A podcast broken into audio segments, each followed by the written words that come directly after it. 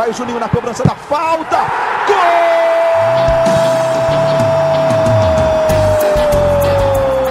Está entrando no ar o podcast. Sabe de quem? Do Vasco! Do Vascão da Gama, do Gigante da Colina. É o GE Vasco. Alô, torcida vascaína! Chegando aqui para substituir Luciano Melo pela segunda semana, eu sou Fred Gomes, setorista do Vasco e apresentador nas horas vagas agora, como uma espécie de coringa. Vamos começar o nosso GE Vasco 82 e hoje vamos falar só de bola, porque a situação política do Vasco não foi atualizada nos últimos dias. Então hoje é dia de falar só de futebol, do empate por um a um com o São Paulo no Morumbi. Hoje eu vou receber dois caras que estão ligados no Vasco. Um deles é o Ronald Lincoln Jr., meu camarada que nos ajudou muito aí durante a eleição. Ele não faz a cobertura diária do Vasco, mas já está especialista em eleição e futebol do Vasco depois das últimas três semanas que ele vem nos dando uma força e acompanhou não só os pleitos em São Januário e no calabouço de longe, né? São Januário ele teve presencialmente, mas também tem visto os jogos, já fez duas análises de jogos para a gente. Então, te mandar esse boa tarde, bom dia, boa noite, Ronald, porque depende da hora que o cara está nos ouvindo. Então, um abraço para você e obrigado por aceitar o nosso convite para participar do GE Vasco 82. Fala, Fredão. Bom dia, boa tarde, boa noite, pessoal. Uma honra estar aqui. É eu trabalhei aí no, no fim de semana acompanhando o Vasco para os amigos poderem tirar aquela folga merecida depois dessa eleição pesada que ainda não terminou, mas estamos aí. Beleza, e o outro, o outro craque que eu estou chamando aqui, esse ele entende de luta, mas entende muito de bola. Ele já acompanhou a luta do Vasco lá em cima. Agora a luta do Vasco é em outra parte da tabela.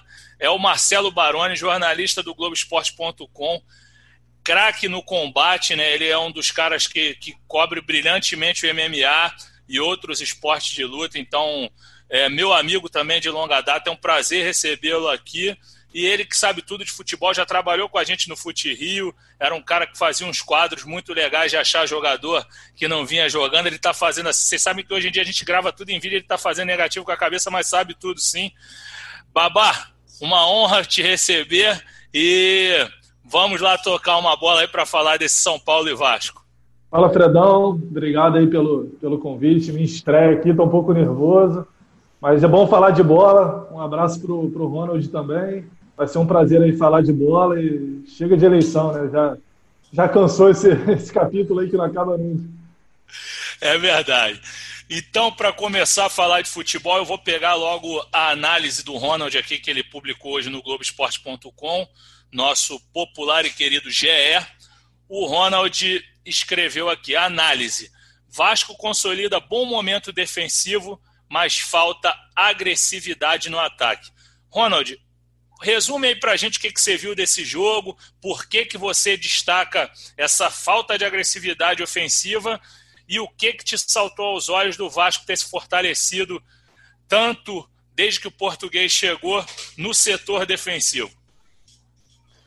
É, então, desde a chegada do, do português, o Vasco tem mostrado uma evolução defensiva ali, clara, assim, e, e muito consistente. Assim, para um time que está querendo subir, sair da, das últimas posições da tabela, isso é fundamental ajeitar a cozinha ali.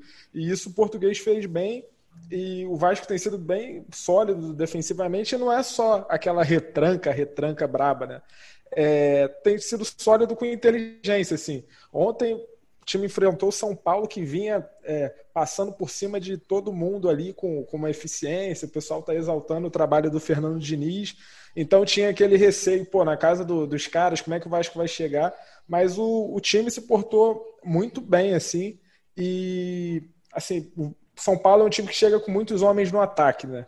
E o, e o Vasco também a bola estava numa posição na, sei lá, na ponta esquerda, tinha muitos homens do ataque do São Paulo para tabelar, mas também tinha muitos homens do Vasco para sufocar e não estava o pessoal só cercando e tal, estava mordendo e tal. não deixava jogar mesmo. É, e também me chamou a atenção, eu vi uma pequena evolução na questão do ataque.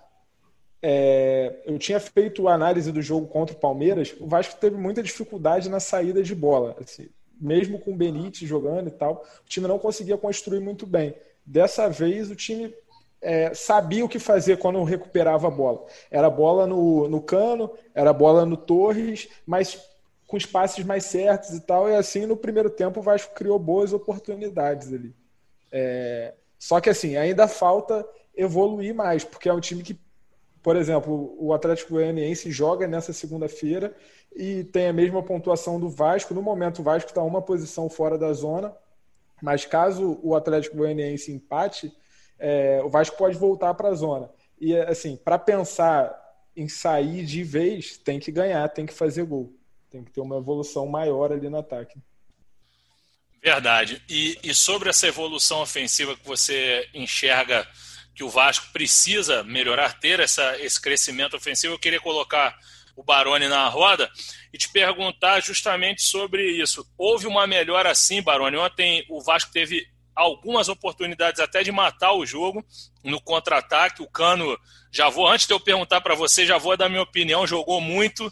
É, ele não só fez o gol, mas deu uma outra oportunidade no toque de primeira para o Vinícius, que o Vinícius se enrolou todo ali pela esquerda. Teve uma outra oportunidade que o Léo Pelé dá no pé do cano, o cano adianta para o Gustavo Torres e o Gustavo Torres acaba sendo um pouco fominha e chuta para fora. E no segundo tempo ele dá aquele bolão para o Pikachu. Pikachu também se enrola na área e quase que o Gustavo Torres marca o gol. Aí te pergunto, Baroni, é, o que, que você achou né, dessa atuação ofensiva, já que o Vasco criou o, o Ronald bem citou que o Vasco vinha tendo muita dificuldade para criar, não, não tinha situação de perigo recentemente e tem melhorado nisso. Como é que você enxergou aí o setor ofensivo vascaíno, Barbá? Eu concordo com o Ronald, acho que teve uma evolução. Acho que o destaque do trabalho do, do Ricardo Sapinto é realmente a defesa. O Vasco parou de tomar tantos gols, né? O Vasco vem sendo mais sólido nesse esquema de jogar com três zagueiros. Tomou um gol ontem numa falha do Jadson, né? um, um erro ali na, na saída de bola. É, mas acho que o Vasco está mais, tá mais consistente, toma menos, menos, menos, menos gols. É, eu, houve uma evolução, sim, na, na, parte ofensiva. O grande problema é que o, o Cano ele tem o, o Gustavo ali, Gustavo Torres, que é um cara esforçado ali. Para mim tem que ser titular, tem que ser mantido como titular. Mas às vezes né, o, o Cano ele destoa muito, né? Ele é muito acima ali. E às vezes com quem ele vai dialogar não rende tanto quanto foi o caso do Pikachu é, como o caso do Vinícius, por exemplo. Então, acho que houve uma evolução, mas tem essa sensação, às vezes, que o Cano, é, como ele destoa tanto, ele acaba jogando muito sozinho ali, né? Tendo que resolver, é sempre é sempre é bola nele, porque ele que é o, é o cara que consegue ter um aproveitamento absurdo ali para fazer os gols. E eu gostaria muito de ver o Juninho um pouco mais, né? O Juninho é um, um jogador que não sei por que, que o Sapinto não, não coloca tantas vezes, né? não subiu com ele, na verdade, não tem entrado. E acho que seria um jogador que poderia ajudar bastante no, no setor ofensivo. E te pergunto, quando você fala do Gustavo Torres, depois até queria que você entregasse para o Ronald, depois que você der a sua opinião, mesmo com a recuperação do Thales. Quando o Thales estiver livre desse problema da Covid, você acha que o Gustavo Torres tem que ser mantido como titular? Baroni. E depois, Ronald, emenda aí falando sobre a sua opinião também sobre o Gustavo, Gustavo Torres. Vai lá, Babá. Cara, acho, acho que sim. Acho que uma. Assim, Thales Magno surgiu de uma forma avassaladora no passado. É um moleque que prometia ser realmente.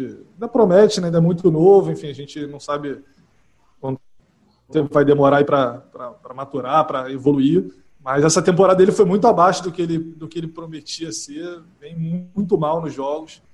Acho que o Thales tem que ser sacado do time, o Gustavo Torres tem que ser mantido, é, tem, tem, tem, participado mais, tem contribuído mais.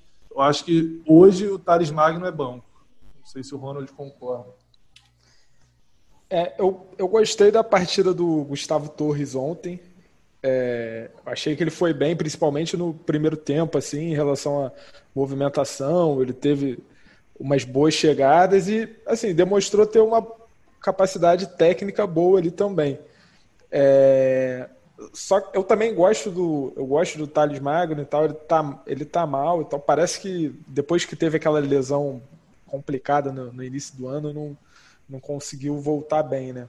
E exatamente sobre essa questão, eu durante a coletiva do Sapinto ontem, eu perguntei a ele a questão do, do Gustavo Torres e tal. Ele, eu não sei se ele entraria já agora como titular, porque o, o Torres fisicamente ele ainda está devendo muito. Assim, no segundo tempo ele caiu bastante, é, não conseguia jogar mesmo. É um time que joga no contra-ataque, assim, precisa de estar tá numa forma física melhor. E eu acho que hoje o Thales consegue entregar pelo menos um pouco mais ali, apesar de tecnicamente não, não estar tão bem. Então, por enquanto, eu, eu manteria o, o Tares ali, mas eu acho que em algum momento eles vão brigar. E foi interessante, o Sapinto também falou na, na coletiva sobre o Thales, ele falou, cara, eu custa atirar, assim, eu não, não gosto de tirar o Thales, ele é um menino muito promissor e tal, até me chamou a atenção esse carinho todo do, do português com, com o Thales. E eu acho que por enquanto ele não, não vai mexer ali. Mas é, tem a questão que eu acho importante é a, a criação ali. É, ontem o, ele preferiu entrar com o Marco Júnior em vez do, do Andrei. Marco Júnior começou, acho, um pouco desligado, mas depois acabou entrando no jogo. O Léo Gil, mais uma vez, foi bem e tal, mas o Benítez também fez uma falta grande, né? Benítez, quando entra, é, tem mais vigor, consegue articular melhor as jogadas e tal. Talvez se ele tivesse ontem, o Vasco tivesse uma sorte melhor no resultado ali. É, eu não entendi a, a saída do Andrei, porque o Andrei no jogo anterior do Vasco, é, contra o Fortaleza, ele não foi brilhante, é verdade, mas contra o esporte no fim de semana, o Andrei vinha numa fase não muito positiva. Mas o, o Andrei, no jogo contra o esporte, ele jogou muito. Então eu, eu realmente não entendi ele ir para o banco. Não sei se o, se o Baroni concorda. É, eu acho que ele é um jogador assim, por mais que em alguns jogos ele oscile, ele é um cara que tem uma ótima saída de bola, tem a bola longa, tem a finalização, tem a bola parada. O que, que você acha, Baroni? Era para o Andrei sair e voltar o Marco Júnior? Como é que você, você viu essa mexida aí? Eu acho que o Andrei, o Andrei joga no meu time titular, só que eu, eu, eu acho ele bem superior ao Marco Júnior embora o Marco Júnior não tenha feito uma partida ruim ontem. É, não, foi, não foi essa questão, mas o André é mais jogador que ele. Eu, eu acho que deve ser o titular. E destaco o Léo Gil também, cara. O Léo Gil tem sido importantíssimo, assim, um cara que se desdobra ali em campo, na marcação, tenta criar e, assim, na ausência do Benítez, então, acho que, é, que é o Benítez é o, é o, cara que é o cara que articula mesmo, é o cara mais lúcido ali que a gente tem, né? o cara mais inteligente, o cara mais técnico, o cara é o cérebro ali do time. E na ausência dele, o Léo Gil, assim, não, não, não chega a, resolver o problema, mas é o cara que ganha importância, porque tem um bom passe, tem qualidade, é um brigador também, um cara que dá carrinho, marca pra caramba, mas tenta criar, então se torna ainda mais uma, uma, uma peça fundamental. Hoje o Léo Gil, assim, para mim, é um dos, um dos pilares do time. Não, concordo contigo. O Vasco, em relação aos argentinos, para mim, 100% de aproveitamento. Para quem não está vendo e não vai poder ver mesmo, porque a gente está gravando em áudio, o Baroni é a cara do Batistuta, então ele tem esse carinho pela Argentina. Mas, em relação ao, ao time do Vasco, eu concordo contigo. Ele é um jogador que é lutador de fato, tem uma bola parada que ainda não se comprovou tão eficaz, mas que você vê que o cara sabe bater na bola, que uma hora ele vai acertar. E outro, outra coisa que, assim, agora voltando, embora o Vasco tenha se fortalecido muito defensivamente e sofrido apenas cinco gols nos oito jogos do Ricardo Sapinto, é, o Baroni citou o gol sofrido pelo Vasco ontem no erro do Jadson. Não sei se vocês dois concordam, mas para mim foi total falta de ritmo do cara mesmo, porque ele demorou muito para dar o bote. Ele, a bola quicou umas três vezes na frente dele. Quando ele deu o bote, ele rechaçou, a bola sobrou no pé do Luciano, para o Luciano fazer aquele gol, pose, foto. Pô, tava torcendo contra o Luciano com todo respeito, mas, pô, aquela pose, então ele não merecia aquele gol, o Vasco estava jogando bem, mas vocês acham que foi falta de, de tempo de bola do, do reforço vascaíno? É, eu acho que sim. É, assim, zagueiro, a bola pingou na área, o zagueiro tem que atacar, é, é bico para frente e tal. E ele esperou, assim, claramente dá para ver que ele espera a bola chegar, ele ajeita o corpo e, e nessa vem o Gabriel Sara já desarmando e, e jogando para o Luciano. Teve uma outra jogada um pouco depois que aconteceu a mesma coisa, ele meio lento assim na, na hora de tirar a bola e tal, mas claramente é, é uma questão de forma física, de recuperar a forma física. É, o Sapinto foi questionado sobre isso depois do jogo, na coletiva, inclusive por ter tirado o Marcelo. E o Sapinto explicou que o Marcelo estava fisicamente não estava bem, que tinha risco de se jogar se pudesse vir a se lesionar, e por isso ele optou pelo Jadson e também numa tentativa de, de dar ritmo de jogo a ele. Assim, só jogando também ele vai ter.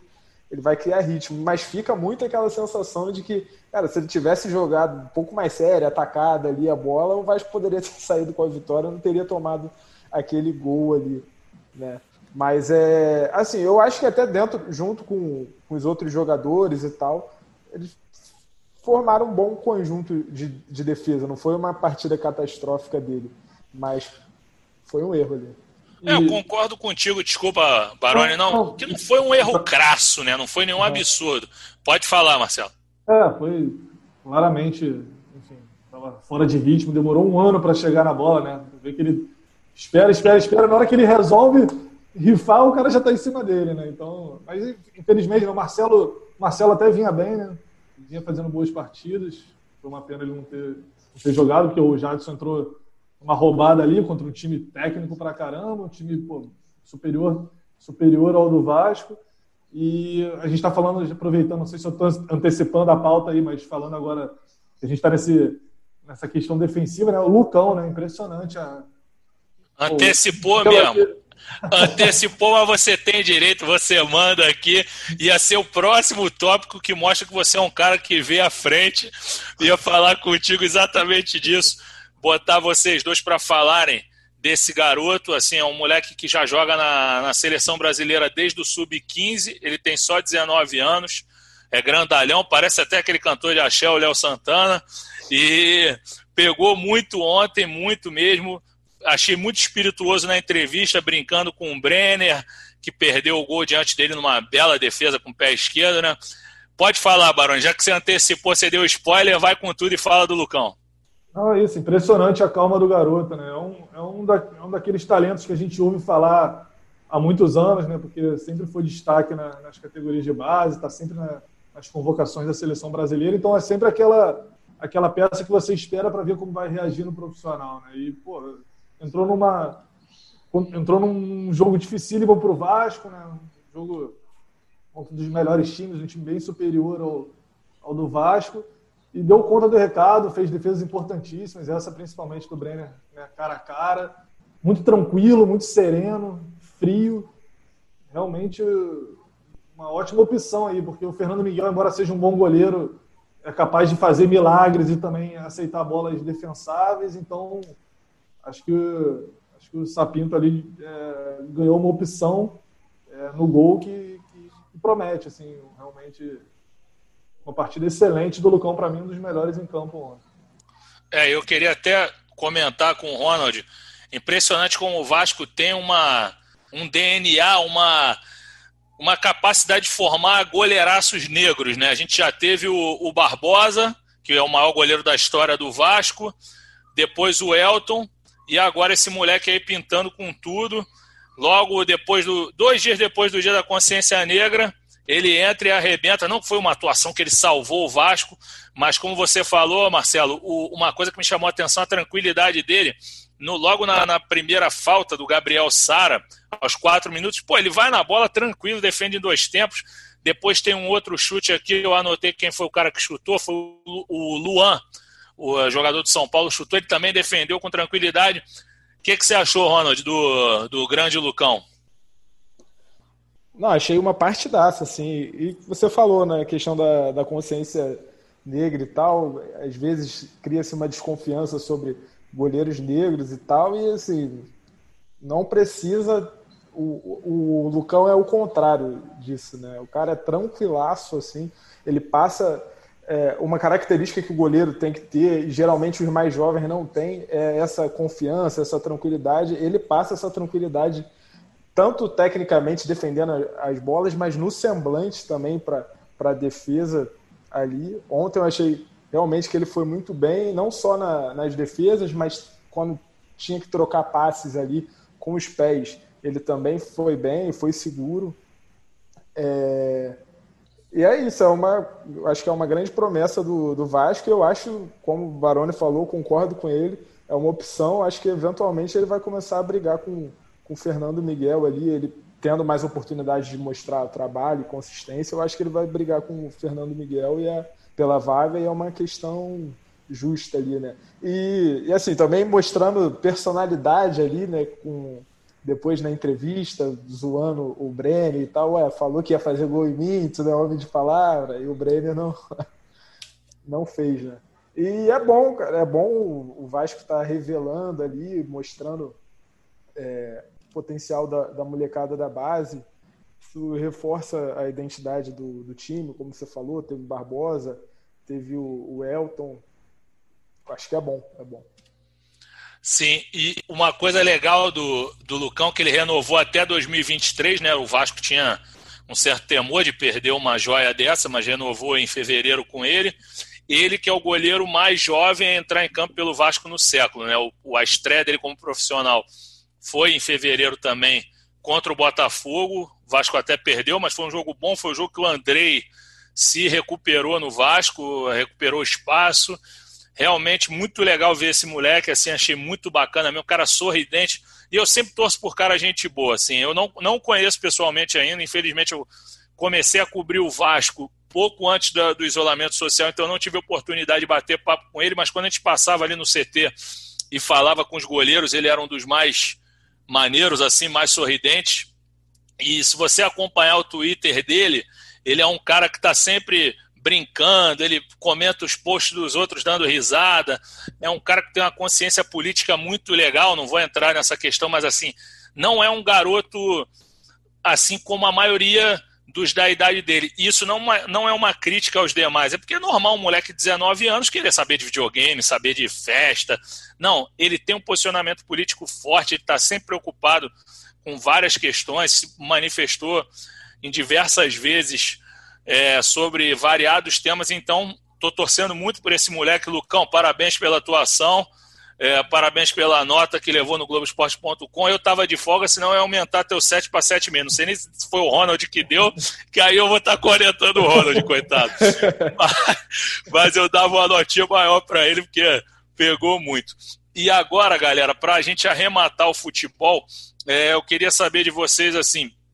Acho que a gente elogiou muito que é chovendo molhado, mas queria perguntar para vocês dois da atuação do Cano fora da área, porque ele é o, o, o, matador, dessa vez ele não fez o gol com um toque só, que é o que o caracteriza, contra o esporte, por exemplo, ele precisou de dois toques para fazer dois gols, ontem não, ele recebeu aquele bolão do Gustavo Torres, levou para frente e bateu cruzado na saída do Volpe, mas grande parte das jogadas dele foram construídas grande parte foi construída, perdão, fora da área. A primeira, como eu tinha citado no início do programa, ele sai daquela bola para o Vinícius enrolar pela ponta esquerda de primeira, ele também fora da área dá aquela bola para o Gustavo Torres e ali na linha do meio campo ele faz uma inversão para o Pikachu invadir a área. O que, que, vocês acharam dessa movimentação fora da área? Vou começar pelo Baroni, que antes eu tinha dado a palavra para o Ronald. Como é que você viu essa movimentação dele, Baroni? Ah, sem dúvida. O Cano, cara, ele é diferenciado realmente. É um cara que não é só o fazedor de gol ali, ah, dá um toque na bola e faz o gol. Né? Cara muito participativo. E como você falou, né? Tecnicamente ele é refinado, ele é, ele é um jogador diferente. Esse, essa inversão de bola ali que ele lança o Pikachu, entendeu? Ele tá meio que de costas, ele vira na outra metade do campo e bota lá do outro lado, no pé do Pikachu. Entendeu? O problema é que depois tem o Pikachu para dar continuidade à jogada, mas é, é uma arma, sem dúvida nenhuma, uma das mais importantes do Vasco, porque além de ser o cara, o fazedor de gols ali, o artilheiro, é um cara também que tem qualidade para botar, o, botar os, os, companheiros na cara do gol. O que falta mesmo é talvez alguém do mesmo nível para dialogar com ele. Certo. E, e, Ronald, assim, me explica uma pergunta fácil para você. Como é que foram descobrir esse cara só aos 32 anos? Um, um cara desse na América do Sul não pode ser tão, tão difícil de achar. O cara faz gol que nem um doido. É, antes ele no, no Deportivo Independente Medellín, que era o time que ele defendia, ele já tinha uma média de gols. Agora eu não me recordo, mas acho que chegou a ser superior a um gol por partida e o cara só aparece com 32 anos. Esse cara é para jogar na seleção da Argentina, era para estar, tá, olha, eu exagerando, mas não sei não, cara. Eu acho que o cara é muito bom. Eu, eu, eu tô encantado com o futebol dele. Me fala aí, Ronald, por que, que esse cara demorou tanto a aparecer aqui no nosso continente? Não, eu concordo completamente. É, Cano no lugar do, do Higuaín, agora Argentina campeã em 2022 no Catar. Não, mas realmente ele é muito bom tecnicamente. O Vasco fez muito bem de, de achá-lo, assim, foi um grande achado. E, e, assim, é o que o Baroni falou: se tivesse mais gente para dialogar, para trocar mais passe com ele, para dar mais assistência, ele provavelmente seria o artilheiro do, do Campeonato Brasileiro, porque ele é muito inteligente ali. É, Estava revendo os gols do, do esporte ali, ele sempre antecipando o, o zagueiro para fazer. Ontem é, ele deu aquela arrancada boa ali com velocidade. É, deu três toques na bola, né? Eu contei, foram três, não foi uma vez, né? Dessa vez foram três toques até chegar ao, ao gol e bater firme ali também. O, o passe pro, pro Pikachu foi lindo e me surpreende muito também a entrega dele para marcação, né? Quando o Vasco está sem a bola, ele volta e marca feito o zagueiro mesmo, pitbull ali na, na, na defesa. Só que ontem me chamou uma atenção, acho que fez falta também, é a presença do Léo Matos e do Neto Borges, porque eles são laterais que apoiam mais, então, consequentemente, a bola também chegaria mais ao cano, ou ele teria mais opção para para passar, para tocar para linha de fundo e, e, receber na área e tal. E o Henrique e o Pikachu não conseguiram fazer isso ontem. O Henrique até teve uma partida é, razoável, mais defensiva ali, mas o, o Pikachu errou muito na, na, lateral direita, ali, principalmente no início do jogo. Depois ele até conseguiu entrar no ritmo, melhorou um pouquinho, mas está muito aquém daquele Pikachu que a gente conhece, que, que apoia bem e que ajuda mais o, o Vasco. Mas o, o Cano é diferenciado. É, eu concordo contigo, Ronald. O que, que você acha, Baroni? Eu, eu, eu acho essa análise do Ronald interessante. O Léo Matos estava suspenso, não tinha o que fazer, mas é um cara que dá muita profundidade, né? Entrada na área, finaliza, é bom no jogo aéreo. O Neto Borges, além de chegar bem, também é alto, que é um cara que também auxilia no jogo aéreo. Você acha que esses dois jogadores fizeram falta também, Marcelo? É, a gente não tinha falado das laterais ainda, realmente. Assim, o Léo Matos é o dono da posição ali na direita, é muito superior ao Pikachu, é, ainda mais nessa temporada atual do Pikachu, que, que vem sendo muito ruim, não, não, não tem como jogar de titular, o Léo Matos é o dono da posição, e eu não entendi a opção pelo, pelo Henrique também. Acho que o Neto Borges tinha melhorado nos últimos jogos, é um, é um cara que chega mais à frente, como o Ronald falou, talvez com dois caras melhores ali nas laterais, o, o Cano teria ficado menos, menos sozinho ali. E falando do, do Cano de novo, né? O Vasco erra muito em contratações de gringos, né? A gente a, a balança é muito desfavorável ali, a quantidade de gringos contratados e a quantidade que que dá certo, mas realmente esse ano foi cirúrgico, né? Porque Léo Gil, Benítez e Cano são três dos melhores ali que, do elenco inteiro do Vasco. Eu aqui fui pensando rapidinho, só pensei que Chaparro, Santiago Montoya, é, até o né? Monstroia, até o amigo do, do Ricardo Sapito, que não jogou nada no Vasco Domingues, o baixinho português que parecia o Murilo Benício, não jogou nada. Que, mas tem muito aí para falar. Escudeiro, presente de Natal, é. pelo amor de Deus. Fora os folclóricos, né? Abubacar, essa galera, essa galera mais folclórica, Villanueva, Pinilha, próprio Pinilha que jogou na. Pinilha depois jogou na seleção, quase eliminou o Brasil na Copa, né? Mas realmente não faltam exemplos. Dudar e por aí vai. Se a gente fizer uma lista aqui, a gente não para. Mas realmente o Vasco nos gringos acertou muito. Eu estou gostando do Gustavo Torres, tem que ver se esse cara vai dar sequência, porque a questão é que diziam que ele era muito, muito indisciplinado lá na Colômbia. E por enquanto está dando conta do recado nesse pouco que jogou. Pelo menos essa partida, aquele lançamento ali foi excelente. Vamos ver se o Vasco continua sendo. E falando em gringo, para dizer que a gente não falou nada de política, o, o candidato Levenciano andou falando que, que busca contratações de gringos e que o Balotelli era uma possibilidade. Detalhe, eu não vou entrar na política aqui, não vou falar de possíveis contratações, só que o, o empresário do Germancano, o José Constanzo, ele tem uma, uma conta no Twitter e ele falou, ele tweetou lá que ele falou, olha, esperamos por dias melhores e não será com não será com Balotelli.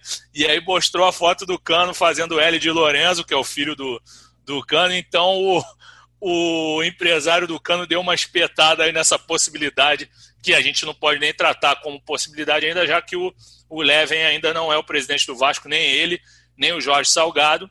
Lembrando que o Leven esse ano ganhou o pleito presencial, ocorrido no dia 7 de novembro, em São Januário, mas o STJ entrou na questão, suspendeu a votação.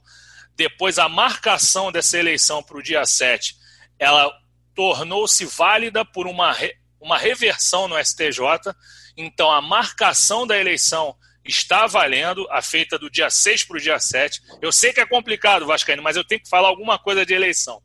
E o Jorge Salgado ganhou a do dia 14, que foi exclusivamente online pleito este do qual Alexandre Campelo, o próprio Levenciano e o candidato Sérgio Frias abdicaram de renunciaram a esse pleito por não concordarem com a segunda eleição. No caso do, do Campelo, foi para dar isenção ao processo e o Leven e o Frias por entenderem que dia 7 a eleição do Vasco já estava encerrada. Então teve essa provocação aí do, do empresário do, do Cano ao Balotelli, mas eu acho que se uma coisa que o Vasco está bem servido, como disse Marcelo Baroni, é de gringos, principalmente de argentinos.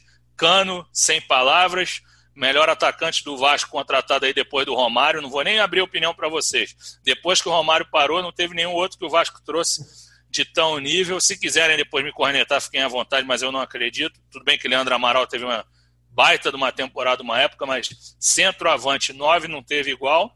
E, completando a lista dos gringos, Benítez, um excelente 10, criativo demais. E o Léo Gil, motorzinho, saída de bola, qualidade.